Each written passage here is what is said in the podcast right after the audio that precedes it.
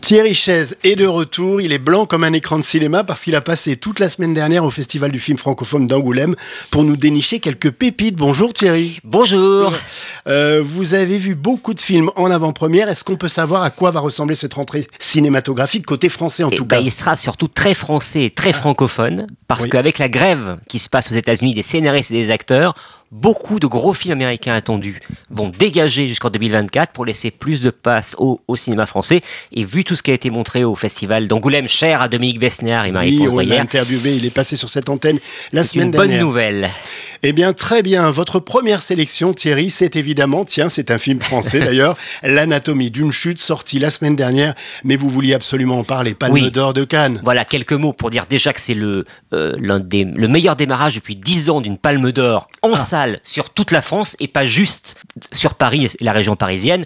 L'histoire est très simple. Euh, un homme est retrouvé mort au pied d'un chalet. Est-ce un suicide ou est-ce sa femme qui l'a tué puisque le couple allait mal Et Justine Trier bah, fait vraiment l'autopsie de, de ce qui se passait dans ce couple à travers un film de procès, mais qui est vraiment un film sur le couple, sur les dissensions et surtout sur la manière dont le couple va être judiciarisé puisqu'on va euh, donner des documents intimes du couple, notamment sonores, pour arriver à la vérité.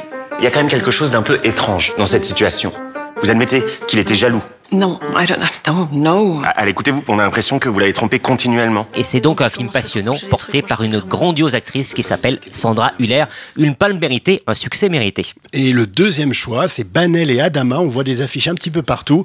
Une histoire d'amour tragique qui se déroule au Sénégal, si j'ai bien compris. Exactement. C'est le premier long métrage de Ramata Toulaye Si. J'ai rarement vu euh, dans le cinéma d'Afrique noire une héroïne aussi antipathique qui revendique notamment de ne pas vouloir d'enfants.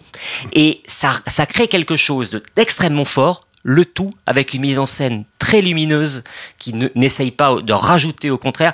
C'est un premier long métrage absolument réussi et une réalisatrice à suivre, donc Ramata Toulaye Si. On a donc ce très beau film, Banel et Adama, et l'incontournable Anatomie d'une chute, Palme d'or à Cannes. Les deux films sont en salle cette semaine à retrouver également dans le magazine Première et sur première.fr.